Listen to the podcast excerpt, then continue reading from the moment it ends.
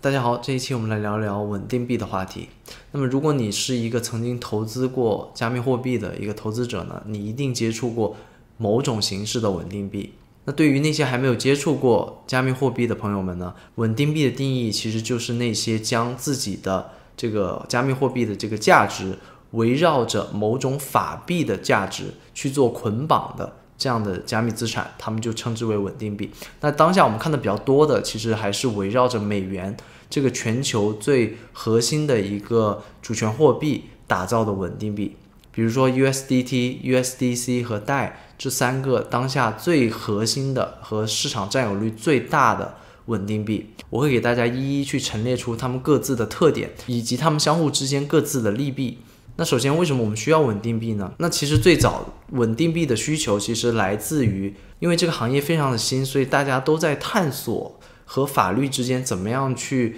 去规避很多不必要的一些风险。所以当时创造稳定币的动机其实来自于直接将加密货币去与法币做兑换，可能潜在会引来一些法律上的一些风险。所以在行业内，大家就在探索，是不是能创造出这种稳定币。它能去与这种主权货币法币它们的价值去做一个挂钩。当我们每印发一定数量的这个稳定币，我们就保证我们背后是有一定的这个相应的法币作为抵押物。那除了规避法律上的风险呢？稳定币的诞生其实也帮助了这些加密货币交易所他们的这种交易的这种便利性，同时呢。当我们去做跨境的这种加密货币的交易的时候，因为有稳定币的存在，我们其实更容易有一个中间价值的一个代表。那这样子呢，就比较方便我们不同国家之间的这种用户，大家去做这种加密货币的交换。那我们自然也联想得到，因为稳定币它的价值是与某一种法币去做这种挂钩的，那么。当某一种法币它有这种通胀的问题的时候，稳定币它同样也会遭殃，所以这也是稳定币它天然的一种属性带来的这种缺陷。那么，如果刚刚所说，由于这种日益增长的对于加密货币交易的需求，在二零一五年，当时很大的一个加密货币交易所 Bitfinex，他们就主导了。去创造了一个这个世界上第一个的稳定币，叫 USDT，我们也可以称之为叫泰达币。这个泰达币到现在为止，其实还是市场上占有率最高的一个稳定币。同时呢，它也是受接纳程度最高的稳定币。那同时，USDT 它其实也有一些比较明显的缺陷。首先，他们是不断的是有闹出过丑闻，是关于他们声称他们。印发的这些 USDT 背后都有对应的美元做抵押，但实际上，因为 USDT 它的整个发布和整个公司的运营，背后公司的运营都是比较不透明的，所以曾经有人是爆料 USDT 他们背后母公司，并没有按照他们所说的一比一的。这个比例去做相应美元资产的这些抵押，而实际上他们做的这个抵押的百分比可能只有百分之七十几左右。那这样相关的丑闻，其实在过去的这个几年内，其实也是不断的有爆出来。但是呢，其实是没有人能真正的去为这个真相去做一个验证的。但是我们明确知道的是什么信息呢？就是 USDT 它的母公司确实对于这个相应背后抵押的这些资产。的这些数量确实是很不透明的，这个作为投资者，大家我们也是必须要知道的。那第二个我们要讨论到的稳定币，也是我个人比较看好的一个稳定币，就是 USDC，也就是 USD Coin。那这个稳定币呢，其实是由 Circle 这个公司和 Coinbase 这个加密货币交易所他们合资去打造的。那首先 USDC 相对于 USDT 它有哪些优势呢？那就是 USDC 它背后其实是有非常多的。大型的金融机构为它做背书的，比如说 Goldman Sachs、Silvergate，还有 US Bank Corp 相关类似的这些企业，他们共同去为 USDC 这个稳定币去做背书。那 USDC 它运作的原理同样是跟 USDT 声称的是一样的，他们也是声称自己每印发一单位的 USDC 背后会在银行里储存对应数量的美元。资产作为抵押。但是 USDC 它相对于 USDT 而言，它是完全的去公开自己的审计报告的。每一个月 USDC 的担保账户都会由这个 Top Five 的一个审计公司去做相关的审计，并且对外去公布这个审计报告。以保证 USDC 它抵押的这些资产是和市面上我们流通的这些 USDC 的总量是始终保持一致的，所以 USDC 的用户其实是可以完全放心，他们的资产是一定有相应的美元作为保证的。那么作为比较新的一个稳定币，它其实是在二零一八年才刚刚问世的，到现在为止也就是三年多的这样的一个时间。但是我们可以看到 USDC 它现在已经被非常多的这些主流的区块链。都去做了这种相应的兼容，包括以太坊、Solana 等等等等的这些主要的主链。那到今天录制这个节目的时间为止呢，USDC 它在仅仅成立了三年左右的这个时间的情况下呢，整个的市值已经来到了整个加密市场的市值的第十位，也是非常了不起的。这背后快速的增长，其实也说明了大家对于 USDC 它是有非常高的信任度的。那第三个我们要聊到的主要的稳定币呢，就是贷。贷这个稳定币呢，它其实最早是叫 SAI，叫 Sai。那这个稳定币呢，是在二零一七年的时候，也就是比 USDC 问世要早一年，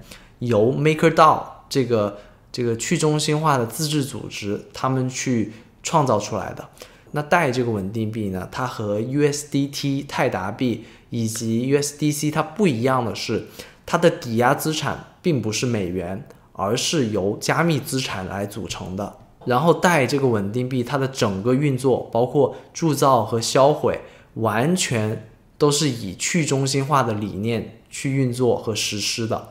更具体的来说，代这个稳定币，它是完全去运作在以太坊的这条区块链上面，并且呢是去中心化的方式去运营的。而它是怎么样将自己的价值去保持在？一比一美元的这样子的一个范围内去浮动的呢，它实际上呢就是将很多不同种类的加密资产，包括现在我们看到的有 Compound、有 BAT、有以太坊，包括也有 USDC 等等等等资产，它把它们组合起来，共同组成了它的这个背后的抵押物。所以也是因为这个原因，虽然我们可以看到贷它的资产价格是围绕着一美元，但是呢。它的这个方差，或者说它这个变化的这个范围区间啊，它是比 USDT 和 USDC 要稍微要大一些。那么相对于 USDT 和 USDC，我们很明显可以感受得到，代这个稳定币它是很特别的一个存在，因为它是一个算法稳定币，它是完全去中心化的方式去去运营的。那么相对于其他两个更加中心化的稳定币呢，我们就可以看到，代这个稳定币它和其他区块链上的这些项目呢，它有那种。同宗同源的亲切感，特别是我们看到的这些 DeFi 项目，他们是对代这个稳定币是有最主要的这个需求。那么听上去我们会觉得这个算法稳定币代好像还是挺香的，对不对？因为它真的是去中心化的方式去运营的，它所有的铸造和销毁全部都是通过智能合约去自动的去执行，并且呢，它这些抵押的资产它都是锁定在。区块链上面，那么我们也可以随时可以去查看，它也是完全透明的。但是同时呢，代这个稳定币它同样不是完美的。最主要的一个隐患其实就是当加密资产它背后抵押的这些一系列的这些加密资产，我们可以给大家罗列的几个，包括以太坊、USDC，包括 WBTC，包括 BAT，呃 ZRX 等等等等的好几个。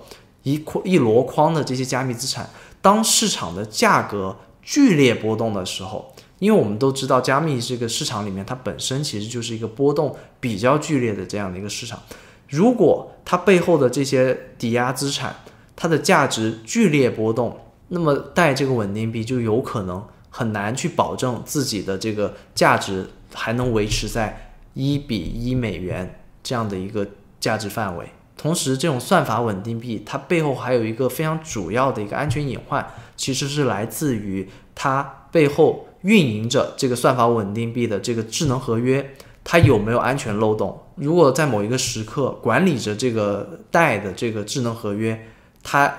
被发现有安全漏洞，并且被攻击的话，那同样也会造成不可计量的这些损失。那最后我给大家简单做一个总结，这一期呢，我是给大家介绍了这三个我们当下看到的这个最主流的稳定币 USDT、USDC 和代，它们分别的这个历史，它们现在的这个市场的这个定位，以及它们此刻可能有哪些潜在的这些弊端。那关于这三个稳定币之间到底孰优孰劣，其实这取决于你对于稳定币的需求。比如说，你需要这个稳定币，它是做到多大程度的去中心化，还是说你是需要这个稳定币，它是流通量最大，还是说你觉得需要一个稳定币，它的这个市场接纳度最大？从不同的角度切入，你都会得到不同的答案。